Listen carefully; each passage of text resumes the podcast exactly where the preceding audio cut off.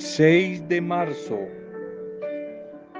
Vitaminas que nos alimentan y nos nutren en este tiempo de nuestra caminata cuaresmal rumbo hacia la Pascua. Dios dispone todas las cosas solo para el bien de los que lo aman. Romanos 8:28. Todo coopera al bien cuando existe buena voluntad en el corazón de las mujeres y de los hombres. Y todo coopera al bien cuando recibimos con la misma tranquilidad tanto el bien como el mal, la alegría, el dolor, el sufrimiento, lo grande y también lo pequeño cuando recibimos el reposo y el cansancio, cuando recibimos la gloria, los aplausos, pero también la crítica, la calumnia y la condenación. Todo coopera siempre para el bien cuando existe en nosotros una atmósfera de paz, de serenidad y de paciencia y de fe. Y de fe. Un saludo para tu vida de nuevo en este momento. Un saludo y el deseo de bendición, el deseo que el amor de Dios te esté acompañando por estos días. Un saludo a cada una de sus vidas. Un saludo a su familia, a las comunidades, a los diferentes grupos. Bendiciones, oración, intercedemos por ti, intercedemos por los tuyos, especialmente en las situaciones adversas que tal vez por estos días, hoy mismo estés atravesando. Oramos por ti, oramos por tus dificultades, oramos unos por otros en este día. Damos gracias al Señor por todos los que hoy están de cumpleaños, todos los que en este día están celebrando la vida. Todos los cumpleañeros y cumpleañeras en este día los saludamos, le damos gracias a nuestro buen Dios por sus vidas. Oramos por cualquier situación de aniversario que hoy estén celebrando, hoy estén recordando y que especialmente hoy estén disfrutando hoy estén compartiendo. Feliz día, feliz cumpleaños para los que en este día están en el gozo, en el gozo de reconocer en medio de su existencia el paso de Dios, el paso de Dios, su bendición. Bien, vámonos para el primer mensaje de este día, ya sábado, de nuevo fin de semana, sábado, fin de semana. ¿Qué es lo que pide Dios? ¿Qué es lo que pide Dios? ¿Qué nos pide Dios? Miqueas 6, 8, Miqueas 6, 8. ¿Qué pide Dios? Hacer justicia. ¿Qué pide Dios? Misericordia y humillarse ante Él. ¿Qué es lo que pide Dios? Hacer justicia, amar, tener misericordia y humillarse ante la humildad.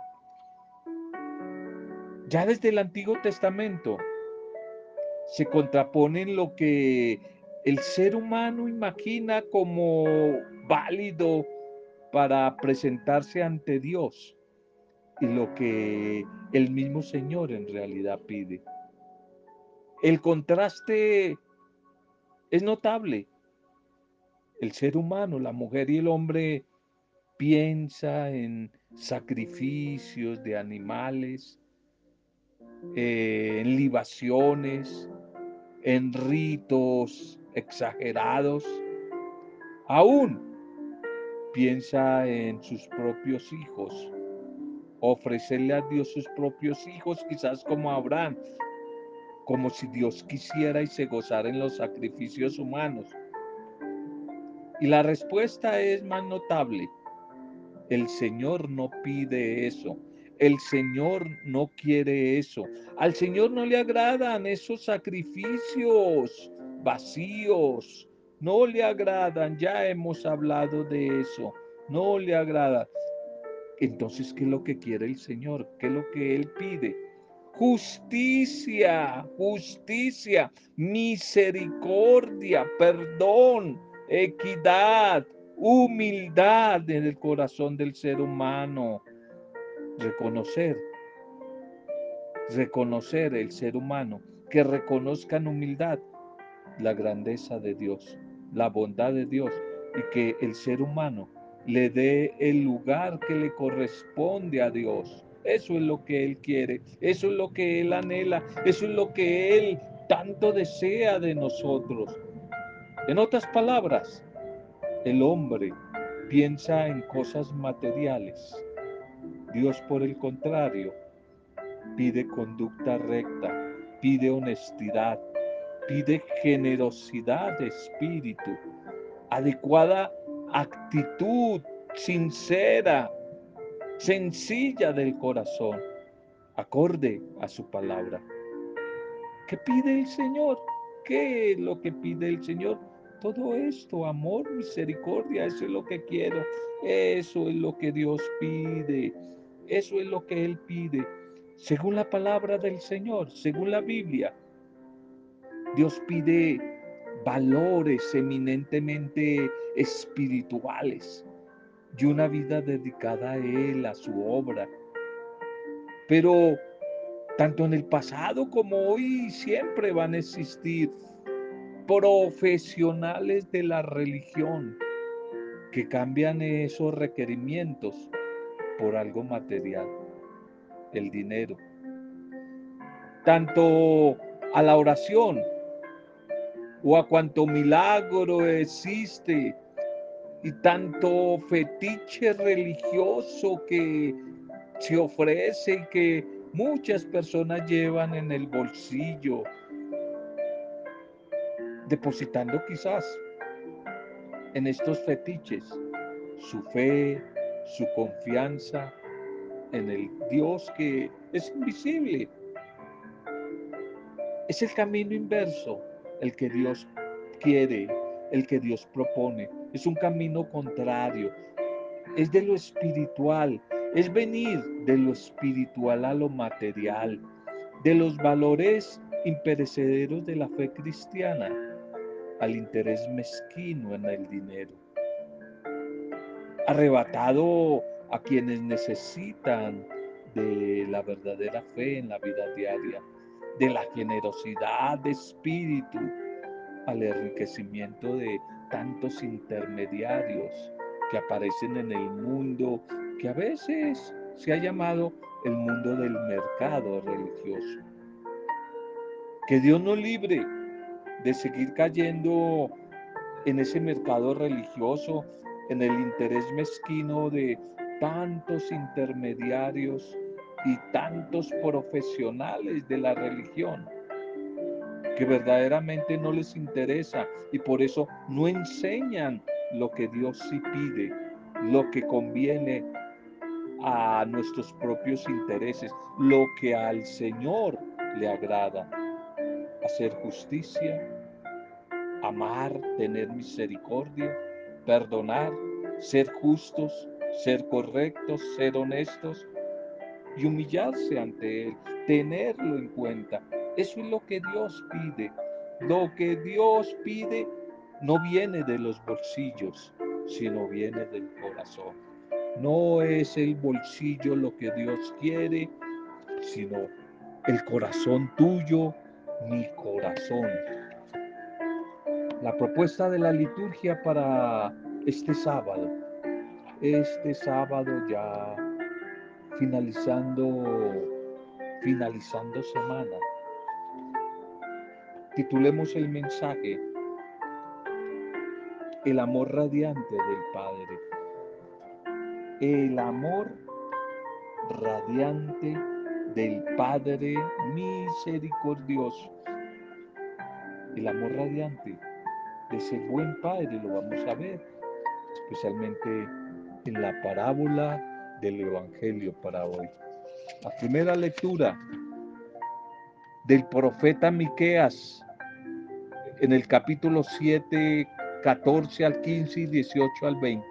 Miqueas 7, 14 al 15 y 18 al 20.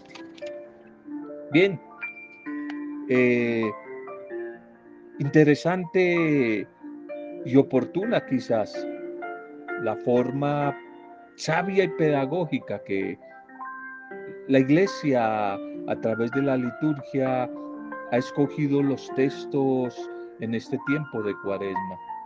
Si bien ayer nos seguía esa liturgia insistiendo en la radicalidad del Evangelio y en lo exigente del seguimiento de Cristo, hoy nos vuelve a situar frente al corazón misericordioso, al corazón misericordioso del Padre Dios. Esta primera lectura de Miqueas eh, nos presenta en primer lugar la súplica, una oración súplica del profeta, intercediendo por el pueblo, a favor del pueblo. ¿Y qué es lo que pide el profeta? Señor, pastorea a tu pueblo con el callado. Pastorea a las ovejas de tu heredad, a las que habitan apartadas en la maleza. Es una oración, es una súplica que se ve respaldada por el tiempo de restauración que se avecina para el pueblo de Dios. Un pueblo que ha padecido, no lo olvides, las persecuciones, los rigores de las invasiones, del secuestro, de, del destierro, los peligros a los que se expone la fe en estos tiempos críticos no vienen solo de la amenaza de los pueblos extranjeros que los dominan, que los oprimen, que los persiguen, que los avasallan, sino también del interior mismo de la comunidad del pueblo, la corrupción de los gobernantes era cínica y descarada. Su ambición, respaldada por los oráculos o, anuncios, predicaciones, profecías de tantos falsos maestros y, profetas que se aparecían, sumada quizás a la rapiña y, aburguesamiento de la clase sacerdotal, de los líderes religiosos de aquella época, más la avaricia de los comerciantes y mercaderes que habían hecho declinar la prosperidad del pueblo. Tantas cosas que se sumaban para que el pueblo sufriera, estuviera alejado de la bendición del Señor. Y todo ello hizo dudar a muchos creyentes, haciéndolos vulnerables a los eh, influjos o propuestas de los cultos idolátricos de los pueblos cananeos, que hicieron fiestas, se aprovecharon de la crisis del pueblo, quizás como hoy, para dar su propuesta de unas religiones idolátricas. Pero a través del profeta aparece la promesa de restauración. Se entiende como una invitación de Dios a volver a los orígenes. Un retornar no solo a la tierra, sino un retornar al mismo Dios, al culto verdadero al que le agrada a Él. Y este proceso de vuelta a la tierra y de vuelta a Dios, a la casa del Señor, será asumido como un proceso de verdadera conversión, de verdadero arrepentimiento, de verdadero cambio. Y esto traerá consigo el necesario reconocimiento de la culpa. Hay que reconocer la culpa por parte del pueblo. La súplica del perdón de sus pecados, arrepentimiento pero también desde la fe, la confianza y la esperanza de que el Dios misericordioso se compadecerá de ellos, perdonando sus pecados y absolviéndoles de toda culpa. Toda la esperanza del pueblo se fundamenta en la promesa hecha por Dios. La confianza nace de saber que Dios es fiel a sus promesas. Ahí nace la confianza, que Dios es fiel a sus promesas y que las va a cumplir. Y que volverá a compadecerse de su pueblo. Y que va a acabar y que extinguirá nuestras culpas. Y que arrojará a lo hondo del mar nuestros delitos, nuestros pecados y que ya no se volverá a acordar de ellos. Dios es fiel. Serás fiel a Jacob, piadoso con Abraham, como juraste a nuestros padres en tiempos antiguos, en tiempos remotos. Recuerda el profeta, nos recuerda el profeta, eres el Señor Dios nuestro. La súplica, la oración, pero la declaración de fe de Dios para el pueblo a través del profeta Miqueas. El salmo para hoy, el salmo para hoy es el 102, Salmo 102, la comunidad orante que nos invita a bendecir al Señor por lo que hace en nuestro favor. E igualmente nos propone que no olvidemos ninguno de sus beneficios, de sus bendiciones. Recordar Recordar es la gran consigna de el orante, del profeta. No olvidar a Dios, no perder la memoria. Recordemos que la memoria es un factor determinante para la fe.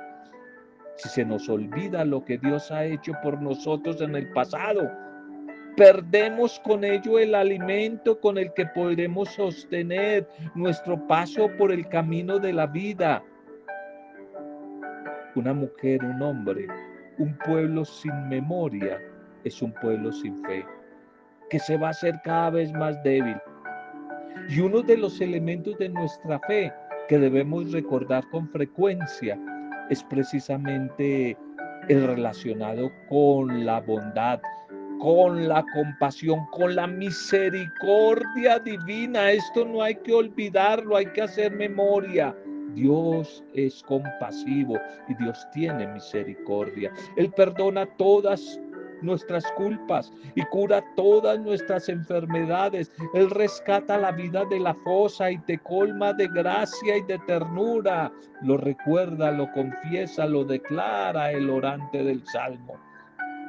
Hay veces en las cuales podemos llegar a creer que nuestro pecado es tan grande que ni siquiera Dios mismo sería capaz de perdonarnos. Sin embargo, la palabra del Señor, la Sagrada Escritura, nos ayuda a reconocer justo todo lo contrario. No hay pecado que Dios no esté dispuesto a perdonar, salvo quizás el pecado contra el Espíritu Santo. ¿Lo recuerdan? Allí en el capítulo 3, 29 de Marcos, Marcos 3, 29. Y ese pecado contra el Espíritu Santo no es otro que rechazar el amor de Dios, rechazar la compasión de Dios, rechazar la misericordia de Dios, rechazar, rechazar la misma bendición de Dios. Ese es el pecado contra el Espíritu Santo. Es decir, el pecado que consiste en no abrirme a la acción de Dios, no abrirme a su bondad, a su ternura, a su amor. La razón es muy sencilla. Si el hombre no se abre al amor de Dios, nada podrá hacer Dios por él. Porque precisamente el amor verdadero implica un respeto profundo por la libertad, la libertad humana, la libertad de las personas. Recordemos, por ejemplo, la parábola, la de hoy, la del Hijo pródigo. Hay que recordar esa parábola donde se nos muestra el rostro de un Dios Padre misericordioso que respetó con dolor la libertad de su hijo, la decisión así fuera equivocada de su hijo.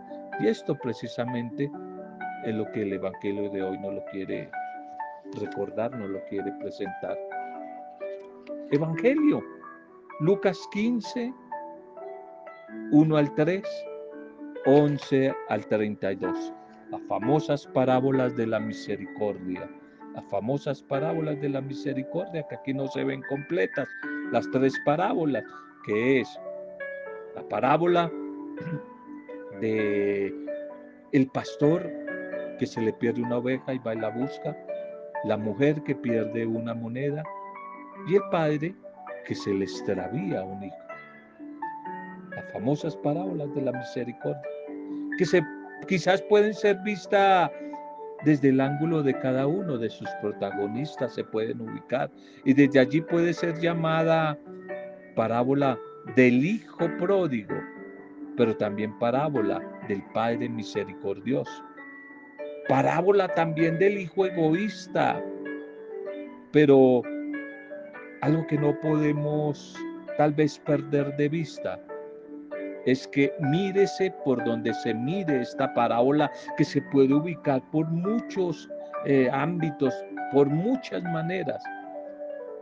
La parábola en el fondo nos lleva a un solo punto, la misericordia, la misericordia.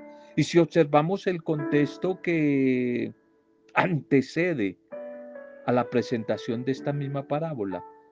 Lo que Jesús está tratando de dejar claro a, sus oyentes, a sus interlocutores, en este caso que son los publicanos, los pecadores, los fariseos, los letrados, es que la misericordia divina supera todo presupuesto humano. Ni el Hijo pródigo espera tal respuesta del Padre misericordioso. Mucho menos el hijo egoísta, haciendo la traslación de personajes en dirección a, los interlocutores. Podemos interpretar el mensaje diciendo que ni los publicanos ni pecadores representados en el hijo menor, el hijo pródigo, ni los fariseos y letrados representados en la figura del hermano mayor, el hermano egoísta, se esperaban una propuesta parecida a la de Jesús, quien encarna a su vez el querer de Dios, representado en el relato por la figura de, de un padre, pero no cualquier padre, sino un padre lleno, rico en amor, un padre misericordioso. Esto es extremadamente delicado para la seguridad de Jesús, porque es evidente que Él está homologando su comportamiento, está hablando a través de esta parábola de Él mismo, de su comportamiento y relacionándolo con el comportamiento de Dios. Sus palabras las homologa con las palabras de Dios en el fondo.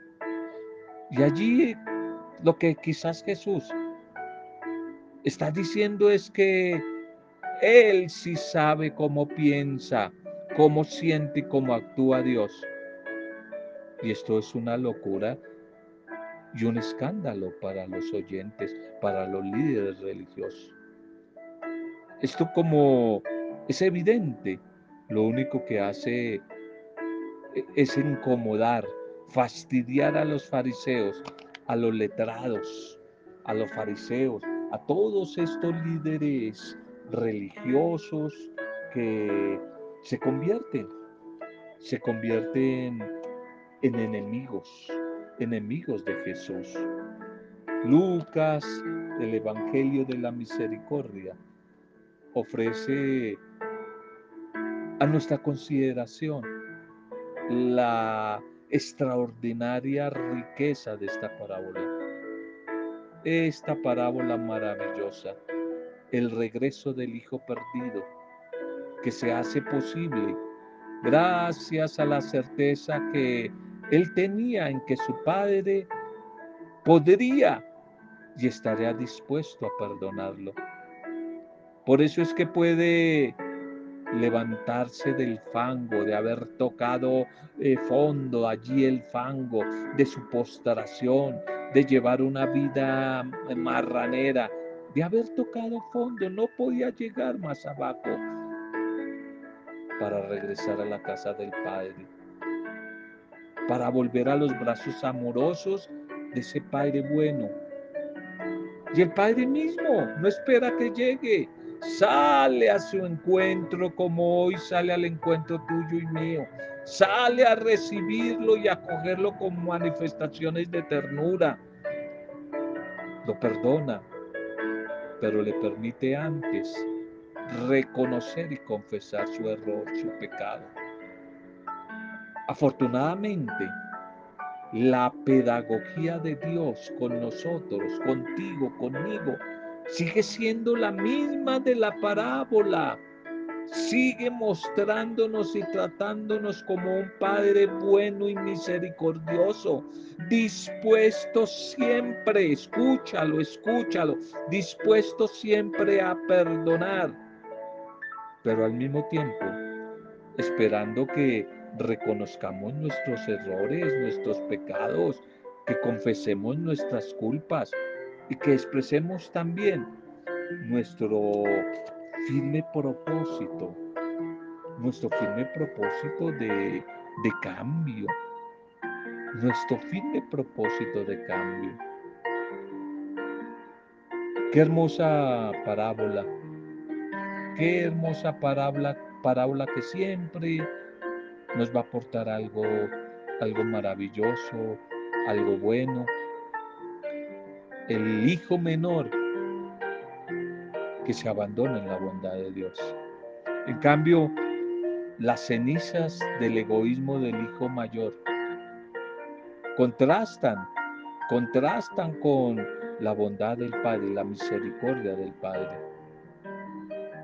Ese hijo mayor egoísta que creía, no contaba con que su padre era bondadoso y le iba a conceder el perdón a su hermano.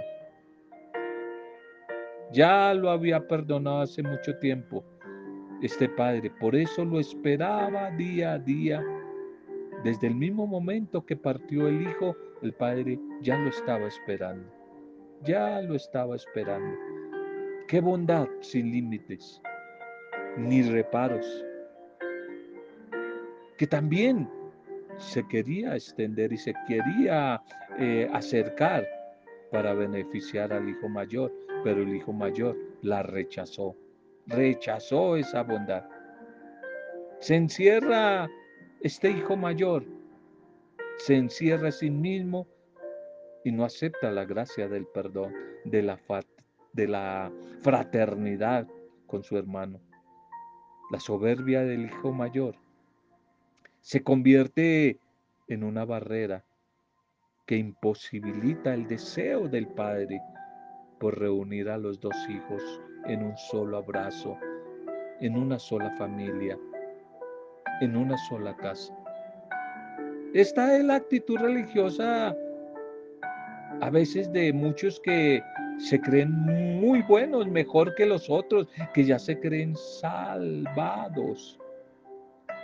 Y este tiempo de cuaresma, por el contrario, es el tiempo que el Señor nos regala para que reconozcamos que somos débiles, que somos pecadores, que nos hemos alejado como el hijo menor de la casa del Padre, que hemos cometido muchos errores, y que por eso necesitamos del perdón. Necesitamos experimentar el abrazo acogedor del Padre compasivo, del Padre misericordioso. Preguntémonos, ¿en qué momento asumo las actitudes del hijo mayor de la parábola? De cara a las relaciones con los demás, ¿cómo estoy en torno a esta parábola? ¿Qué implica negarme o no a participar en la fiesta del perdón. Preguntémonos, preguntémonos hoy,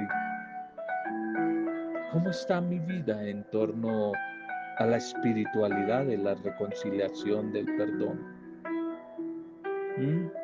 Preguntémonos hoy. Démosle gracias al Señor por la palabra, por el mensaje de este día Padre, te alabamos, te bendecimos, te damos gracias, te adoramos por esta semana que hoy termina, por el día a día de encuentro contigo a través de tu palabra en esta bendita semana que hoy termina. Gracias por cada presencia amorosa, dulce y misericordiosa con nosotros a lo largo de esta semana. Gracias por el hoy, por el mensaje que nos has regalado, Señor. Gracias por el mensaje que hoy nos has regalado, Señor. Bendito sea, porque muy a pesar de nuestro pecado, de nuestro error, no nos tratas como merecen nuestros errores, ni nos pagas según nuestras culpas. Señor, estamos muy agradecidos por lo que haces en cada uno de nosotros, por lo que has hecho a lo largo de esta semana que hoy termina, por mostrarte tierno, generoso, compasivo y misericordioso a través de cada experiencia que hemos vivido en esta semana. Gracias porque, aunque a veces me he comportado como el hijo menor, el hijo pródigo, y a veces no he sido sordo para escuchar tu palabra, no he podido captar a veces los misterios de tu voluntad. Aunque a veces me cueste trabajo entender la grandeza de tu misericordia, yo sé, Señor, que en el fondo yo quiero permanecer unido a ti. Porque tengo la certeza que contigo a mi lado no he de temer peligro alguno. Porque el sentido de mi vida, mi fuerza, mi poder, eres tú, Señor. Eres tú, buen Dios, Padre y Pastor. Tú que has hecho el cielo y la tierra. Tú eres el Señor y mi Dios. El Dios que liberas y que salvas a todos tus fieles, a todos tus hijos de las acechanzas, de las amenazas de tantos adversarios. Gracias Señor por no dejar de salir todos los días a esperarme. En tu misericordia y en tu amor todos los días esperando que yo acuda a la cita al encuentro contigo, a regresar a casa. No cesas de esperarme. Gracias por esperarme siempre con ese abrazo tierno, bondadoso, de Padre bueno, de Padre misericordioso. Gracias, Padre. Gracias, gracias, gracias. Gracias por tu palabra que me trae tu bendición. Gracias por tu palabra que me alimenta, que me nutre día a día. Muchas gracias. Hoy seguimos clamando por tantos hermanos nuestros que se asemejan al hermano mayor de la parábola, que a veces se creen mejores que otros, pero en el fondo son muy egoístas, muy egoístas y no quisieran que tú perdonaras al hijo pródigo. Oramos por esos hijos mayores, esos hermanos nuestros que representan quizás al hijo mayor egoísta. Hoy te entregamos a todos nuestros hermanos hijos pródigos que sufren, hijos pródigos que sufren el destierro, el exilio, hijos tuyos desplazados, migrantes, enfermos en clínicas y hospitales, desempleados, campesinos indígenas, esos hijos pródigos que piensan diferente al hijo mayor que se creía bueno. Hoy oramos por ellos. Hoy oramos por todos esos hijos pródigos que han estado alejados de ti. Sígueles atrayendo con lazos de amor, de ternura, con tu abrazo de bendición. Oramos por nuestros familiares. Oramos por nuestras comunidades, nuestros grupos, nuestras empresas, nuestros negocios. Oramos por los que no tienen trabajo, oramos por los que se sienten solos y solas, por los niños marginados, abandonados, por nuestros ancianos, por los que sufren en el alma de enfermedades emocionales, por los que están en peligro, por los que piensan en el suicidio, Señor. Pedimos por ellos, pedimos por nuestros gobernantes, las diferentes autoridades, y pedimos por tu iglesia, por todas las mujeres y hombres, discípulas y misioneras. Y te entregamos a todos los que hoy están de cumpleaños, todos los que han cumplido años a lo largo de esta semana y todos los que hoy celebran la vida. Bendíceles, bendíceles a los que están tristes, bendíceles. Y lo hacemos gozosos en la intercesión de tu Santo Espíritu, Padre, para gloria y alabanza tuya, Padre Dios, en el nombre de Jesús el Señor, en el nombre de Él, con acción de gracias y alabanzas en compañía de María, nuestra Madre. Amén. Roberto Zamudio de Día a Día con la Palabra.